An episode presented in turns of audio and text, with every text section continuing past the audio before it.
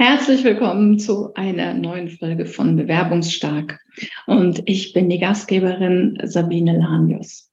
Heute mal ein bisschen anderes Thema, sehr spannend. Wir tauchen heute ein in die Welt der Organisationsentwicklung und Leadership Development zusammen mit meinem heutigen Gast, Julian Pelisic. Er ist Director Operations and Products bei Just Forwarding in Deutschland. Gemeinsam mit ihm werfe ich einen Blick hinter die Kulissen und teile die praktischen Erfahrungen und wertvolle Einblicke, die wir jetzt in den vergangenen Jahren zum Thema Organisations- und Leadership Development gemacht haben. Und egal, ob du nach inspirierenden Führungsansätzen suchst oder deine Zusammenarbeit im Team oder in der Organisation verbessern möchtest oder ob du einfach nur neugierig bist, wie man, wie ein erfolgreiches Unternehmen seine interne Kultur weiterentwickelt, weitergestaltet, ähm, dann kannst du in dieser Folge sicherlich wertvolle Erkenntnisse gewinnen. Also machen wir uns bereit und tauchen ein in ein spannendes Gespräch. Hi Julian, schön, dass du heute da bist. Hallo Sabine.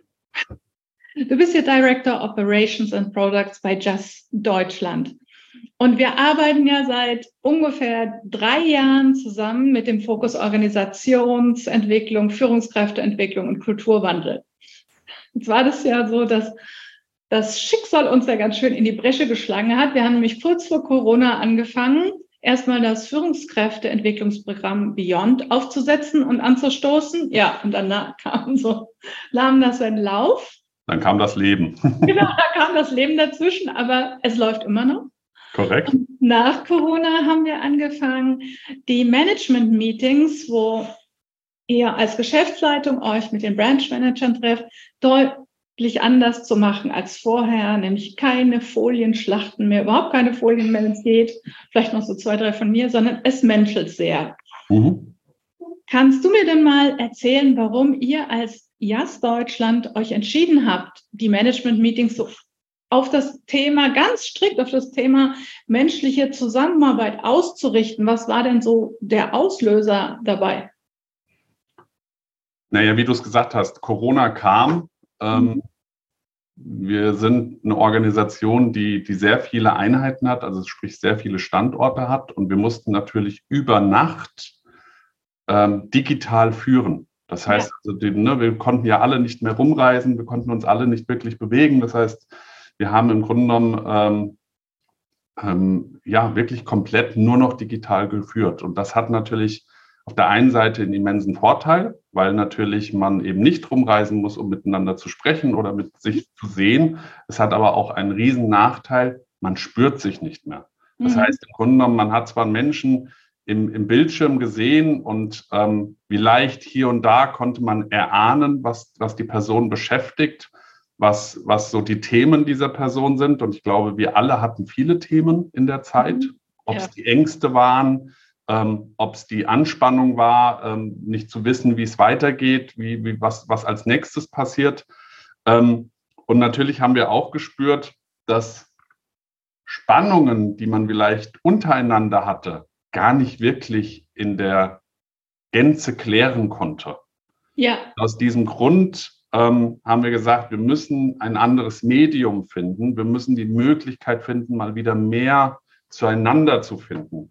Ähm, und wir haben ja auch, also der, der, Volker Werner, unser Geschäftsführer und auch ich, wir haben ja beide auch eine Historie mit dem Thema Persönlichkeitsanalysen, Führungsentwicklung und haben natürlich da auch enorm viel mitgenommen mhm. beide für sich aus den vorherigen Arbeitgebern. Und ähm, auch, auch die anderen Kollegen ähm, äh, in der GL haben da ihren Input mit reingebracht. Und wir haben insgesamt gemerkt, wir müssen, wir müssen da was machen.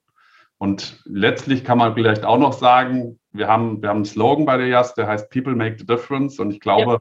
wenn man sowas in die Welt hinaus posaunt, ne, dass der Mensch den Unterschied macht, dann müssen wir als Unternehmen vielleicht auch den Unterschied machen und, und wir dann auch anders mit den Kolleginnen und Kollegen umgehen.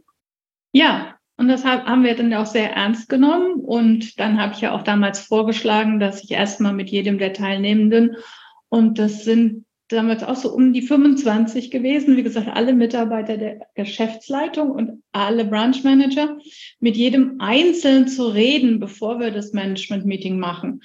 Ähm, was war da so dein erster Gedanke, als ich das vorgeschlagen habe? Ich persönlich war sehr gespannt, weil ich mir vorstellen konnte, ähm, dass das sehr interessante Gespräche für dich im ersten Schritt werden. Ähm, also so ein bisschen mein, mein Bauchgefühl hatte damals gedacht, Mensch, eigentlich würde ich gerne Mäuschen spielen bei den Gesprächen. Ne? Aber geht ja nicht und soll auch nicht sein. Ähm, aber mir war natürlich klar, dass da viel rauskommen wird. Ähm, kam ja auch. Und kam ja auch final. Ähm, ja, kam. Ich verstehe auch, dass wir im Team, als wir damals äh, darüber debattiert haben, wollen wir das so machen, wollen wir, da hatten wir sehr viele unterschiedliche Mal. Es war eine sehr, sehr kritische Diskussion, ähm, mhm. weil natürlich auch du schürst ja damit auch eine Erwartungshaltung. Und ja. die Frage war ja für uns auch, können wir diese Erwartungshaltung dann auch erfüllen im Nachgang? Denn eins ist es, dass die Kolleginnen und Kollegen dann ähm, sozusagen sich bei dir öffnen und, und sozusagen sagen, Mensch, was sind die Themen? Aber das nächste ist ja, wir müssen ja damit was auch machen. Und, und da war aber sicherlich für uns die größten, die größten Ängste oder nennen wir sie mal Bedenken, können wir dann dieser Erwartungshaltung gerecht werden? Das, da hast du recht. Und wir sind ja auch heute noch dran, ne? Das ist ganz klar, das muss man auch so sagen. Man kann nicht allen Wünschen sofort gerecht werden, aber wir haben die ja heute noch auf dem Schirm und haben dann daraus dann auch einen strategischen Prozess gemacht. Korrekt. Aber reden wir doch als erstes mal über das erste Management-Meeting, wieder so live und in Farbe. Da waren wir in einem, im Rheintal. Mhm. Und ähm, ja, wie gesagt, eine relativ große Gruppe, 25 Teilnehmer und der Fokus eben rein nicht mehr auf Zahlen, Daten, Fakten, sondern auf das Zwischenmenschliche. Mhm. Und ähm, so Thema Persönlichkeit war da eben unser Fokusthema. Es ging um Zusammenarbeit. Wir haben solche Sachen eingeführt wie Coaching Buddies oder auch euer MD, Volker, hatte die Idee mit den sogenannten Mingle Sessions, also wo sich Leute zu zweit Sessions nehmen und ähm, für eine gewisse Zeit in, die, in den Weinbergen spazieren gegangen und das besprochen haben. Wie hast du das erlebt für die Teilnehmenden? Also diesen Switch von dem einen Modell, dem klassischen, zu dem anderen, was sehr menschlich war. Wie habe ich das wahrgenommen? Ich glaube, also einmal für uns als die normal Präsentierenden, ja. äh, habe ich, hab ich sicherlich eine, eine, eine, interessante Wahrnehmung gehabt, weil, wie soll ich das erklären? Na, natürlich ist es sehr viel einfacher, sich an einer PowerPoint festzuhalten, sage ich jetzt mal. ne, das, ja. ist, das macht zwar mehr Arbeit im, im, im, äh, vor, der, vor der Session, aber während der Session hast du so einen roten Faden mit der Präsentation, ähm, wie du da durchgehst und wie du auch gewisse wie, wie du gewisse Diskussionen auch steuerst. Ja. Das Instrument hatten wir nicht mehr. Also wir waren blank, um es mal so zu sagen.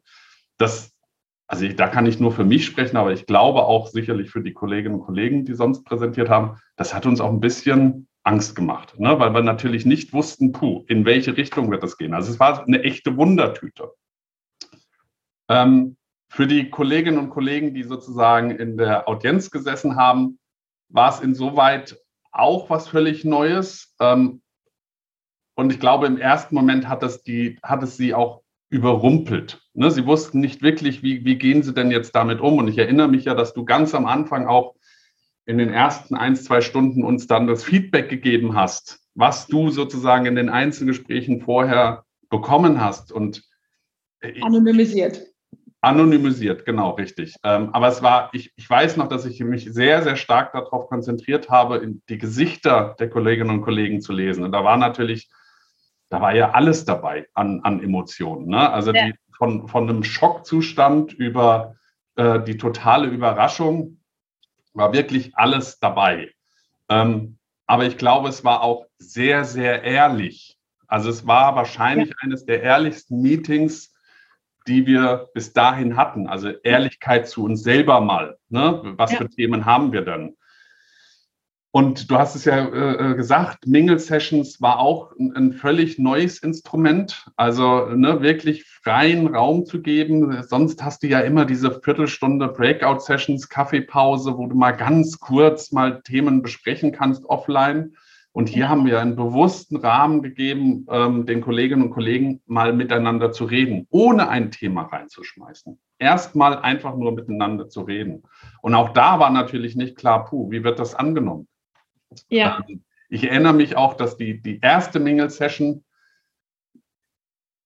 nicht so hundertprozentig lief, aber das nochmal, das war einfach, ne, weil das, da waren noch ein paar Fragezeichen in der Luft. Ja. Genau, ganz viele Fragezeichen. Ja, was sollen wir denn jetzt machen? Ne, weil es ja, man es ist ja gewohnt, angeleitet zu werden. Ja. Und wir haben ja bewusst gesagt, nein, es gibt kein Thema. Ne, redet über die Themen, die euch beschäftigen, miteinander. Aber über ähm, Geschäftliches. Und es ist hat, aber man hat gemerkt, von, von Mingle-Session zu Mingle-Session, und ich würde mal sagen, wir hatten, glaube ich, in diesen zweieinhalb Tagen Fünf oder sechs? Fünf, sechs hätte ich jetzt ja. auch gesagt. Du hast also wirklich gesehen, wie es sukzessive immer besser wurde. Ja. Ähm, und auch das Thema Coaching Buddies ist interessant. Du hast ja gerade gesagt, ist jetzt ein paar Jahre her. Selbst heute hat das Wort noch wirklich, ist in der Organisation verhaftet und hat einen klaren, äh, eine, eine, steht für etwas ganz Klares, nämlich mit seinem damals genannt Coaching Buddy ähm, in einen Dialog einzutreten. Das machen die Kolleginnen und Kollegen heute immer noch. Sehr, sehr gut. Ja, ja, ja. Und das freut mich immer unglaublich, wenn ich davon höre, dass man total, mit total. Also ich sage ja, wir sind damals hin und wirklich eine riesen Wundertüte. Wirklich, ich nochmal kann nur für mich sprechen, hatten ganz viel Angst, auch in welche Richtung geht das. Aber die Kolleginnen und Kollegen das, haben das ganz, ganz toll angenommen. Und ich weiß noch, dass ich, dass ich, aber auch die anderen eigentlich jeder nach Hause gefahren ist, sehr, sehr zufrieden war, sehr glücklich war über das, über die Art und Weise, wie wir das gemacht haben, aber auch komplett erledigt waren. Also es gab keinen, der mir gesagt hat, Mensch, ich kann jetzt noch nach diesen zweieinhalb Tagen Bäume ausreißen, sondern es haben eigentlich alle gesagt, unisono, boah, ich bin jetzt platt. Das, das hat mich echt viel Kraft gekostet. Das hat viel Kraft gekostet und ich glaube, ähm, es war wirklich ein guter Schritt, gerade nach dieser Corona-Zeit, um da wirklich dieses Bonding, dieses menschliche Zusammensein wieder reinzubringen. Korrekt. Und dieses Jahr hatten wir sozusagen das zweite Management-Meeting wieder unter diesem zwischenmenschlichen Thema und gerade auch, weil es eben auch noch Dinge aufzuarbeiten galt von mhm. der, der Themensammlung, die wir ähm, gemacht haben. Und dieses Mal sind wir, ich sag mal, eher von der Persönlichkeit zur Rolle gegangen. Und dieses Mal ging es mehr um das Thema Rollenverständnis zwischen den Branch-Managern und, und auch der Geschäftsleitung und wie geht das zusammen. Da wäre unser Motto auch die Zahnräder, wie die Zahnräder in der Uhr. Und jetzt ist das auch schon wieder ein paar Wochen her. Wie erlebst du da die Auswirkungen oder so die, auf die Zusammenarbeit? Hm, ja, das Ganze, also ne, es hört sich ja jetzt erstmal, wenn du das so, es ist ja auch immer interessant, wenn man das nochmal so wiedergespiegelt bekommt. Wenn man es das erste Mal hört jetzt, dann, dann denkt man ja, Mensch, damals der Mensch, heute die Rolle, ja. ähm, sind ja eigentlich zwei komplett unterschiedliche Themen. Wenn man jedoch mal, also das, das hat ja alles aufeinander aufgebaut. Ne? Ja. Natürlich haben wir damals gesagt, Mensch, wir müssen uns erstmal mit dem Menschen, mit dem, mit dem einzelnen Individuum ähm, beschäftigen. Das haben wir damals getan. Ich weiß noch, die Disk-Analysen, ja. das Coaching, das Einzelcoaching mit dir, ähm, dass wir da in dem Beyond-Programm auch mit implementiert haben. Mhm. Und, und natürlich, wenn, du, wenn man sagt, man ist damit fertig, ich weiß, man ist nie damit fertig, aber ja. wenn man sagt, man, man hat da eine gewisse Basis, dann ist ja der logisch nächste Schritt zu sagen, so, jetzt kümmern wir uns um das Miteinander. Und das mhm. ist natürlich dann das Thema Rolle. Also, ne, du hast es ja gut ja. gesagt und ich erinnere mich immer an diese Turmuhr in unserem Meeting. Genau, die war ne? Das war, war ganz toll, weil es wirklich sinnbildlich ja genau dafür stand, dass die Zahnräder miteinander arbeiten müssen. Und sie können natürlich nur dann miteinander gut arbeiten, wenn jedes Zahnrad eigentlich mal weiß, was ist seine Rolle.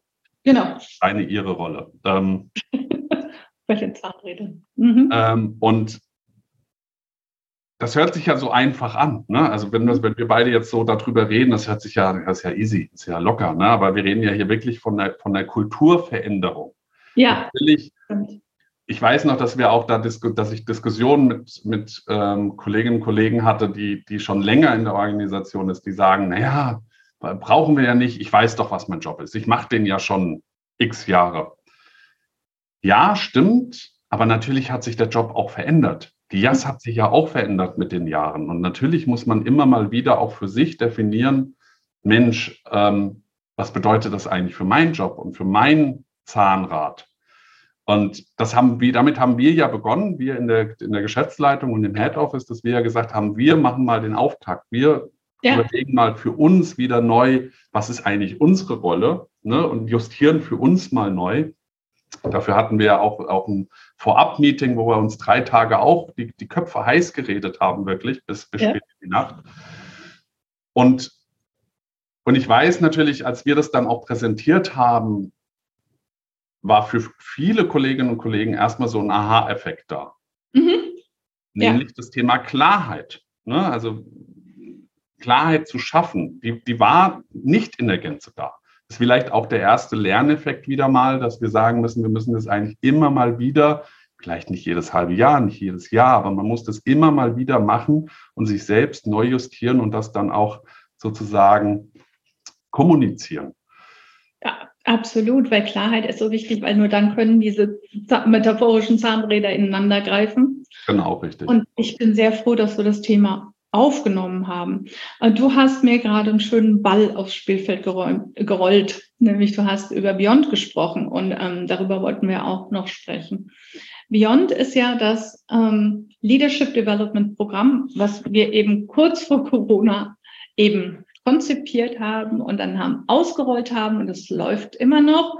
Mhm. Es sind, ähm, ihr seid da drin als Geschäftsleitung, alle Branch Manager sind drin und insgesamt, glaube ich, rund 90 Führungskräfte aus eurer Organisation.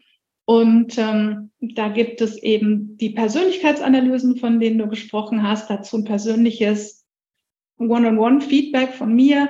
Es gibt drei Einzelcoachings dazu und es gibt vier Trainingstage dazu. Einer, da geht es eben um die Verhaltenspräferenzen und Motivatoren und die anderen Tage, da geht es um Leadership-Themen. Mhm. Was war denn so für dich das, so, und das, was war denn so für dich so eine große Herausforderung, als wir dieses, die, das Programm implementiert haben? Ähm, was würdest du, was würdest du aus heutiger Sicht sagen, was können andere Führungskräfte davon, von deinen Erfahrungen lernen? Ich glaube, das Thema Zeit ist, ist ein ganz wichtiger Faktor. Als wir damals entschieden haben, das zu tun, ähm, ich glaube, es waren etwas weniger wie 100 Leute, die wir durch das mhm. Programm gejagt haben. Ich habe jetzt ja. die, die, genaue Zahl gerade nicht vor mir.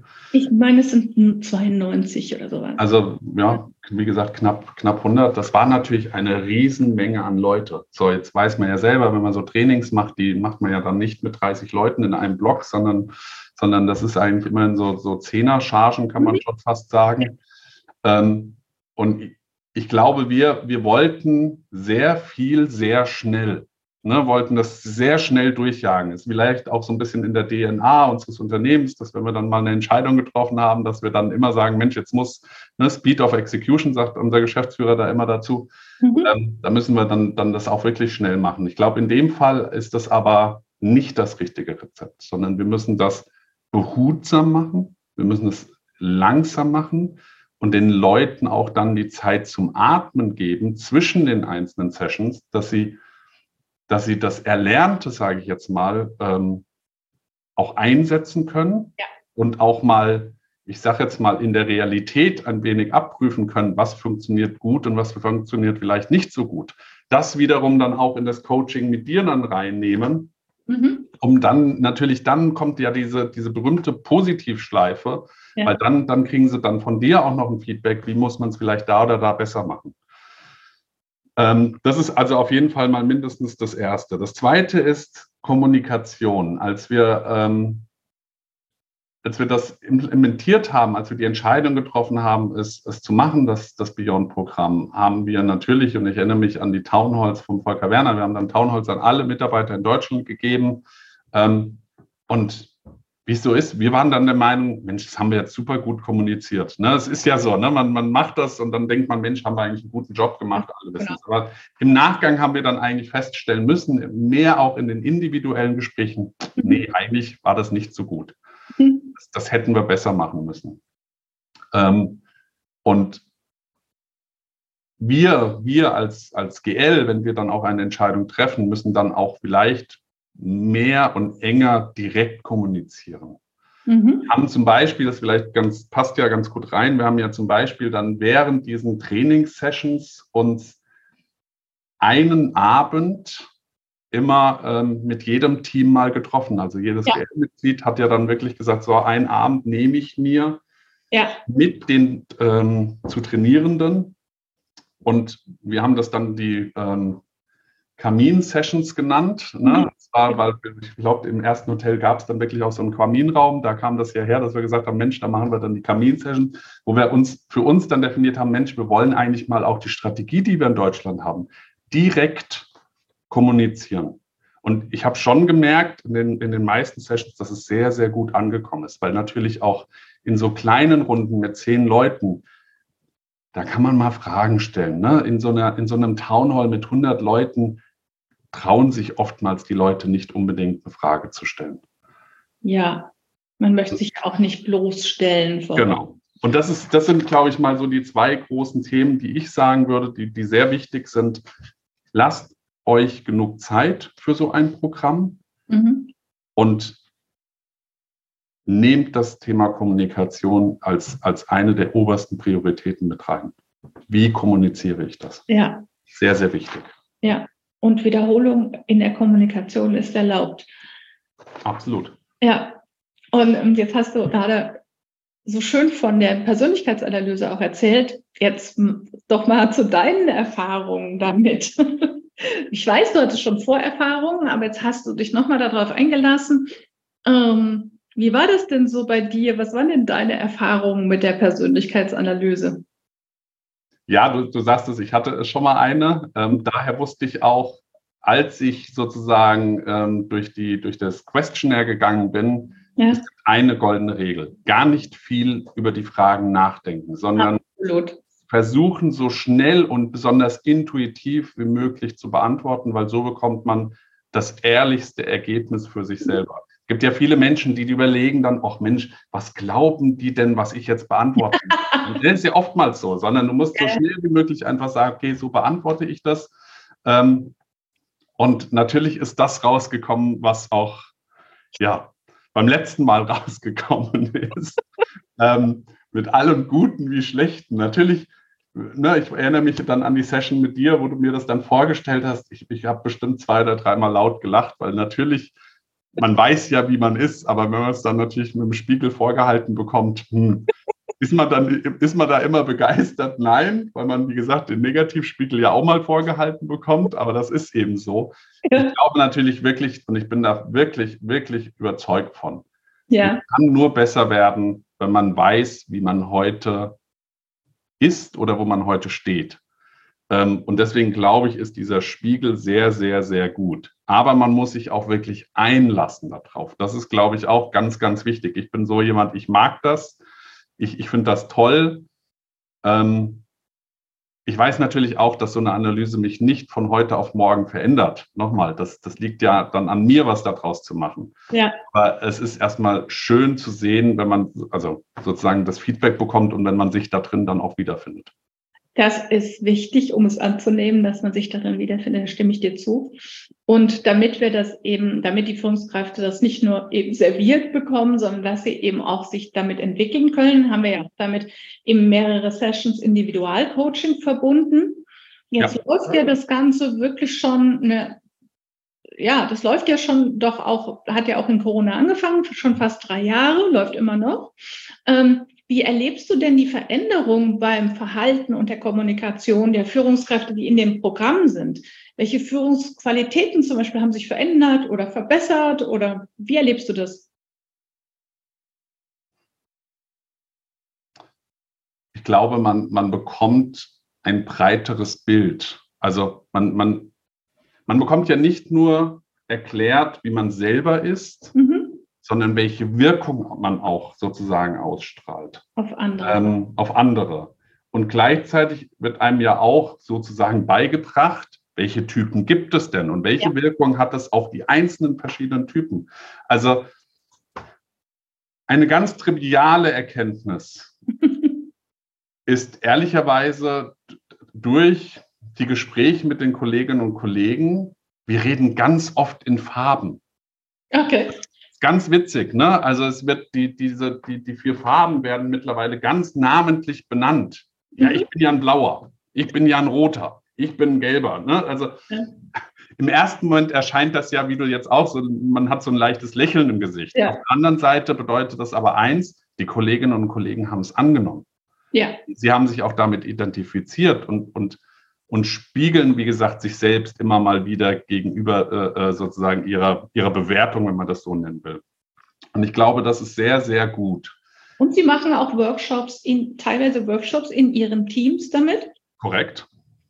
Und ähm, holen also die Leute rein, die nicht im Beyond-Programm sind, sondern, sondern, versuchen, ihre Teams oder Niederlassungen reinzuholen, um damit die auch ein Verständnis dafür entwickeln. Finde ich sehr, sehr, sehr gut. Absolut, absolut. Also ich würde sagen, dass das wurde, also nochmal, wurde sehr positiv aufgenommen. Jeder Einzelne nutzt für sich gewisse Methodiken mhm. daraus. Ja. Sicherlich keiner in der Gänze. Ich auch nicht. Es gibt keinen, ne, weil das einfach auch so umfangreich ist. Aber ich glaube, immer mal wieder holt sich das jeder sozusagen aus, einer, aus, einer, aus seiner Schublade raus ja. und bringt es in seinen Arbeitsalltag als Führungskraft wieder ein. Und das ist sehr, sehr positiv zu sehen.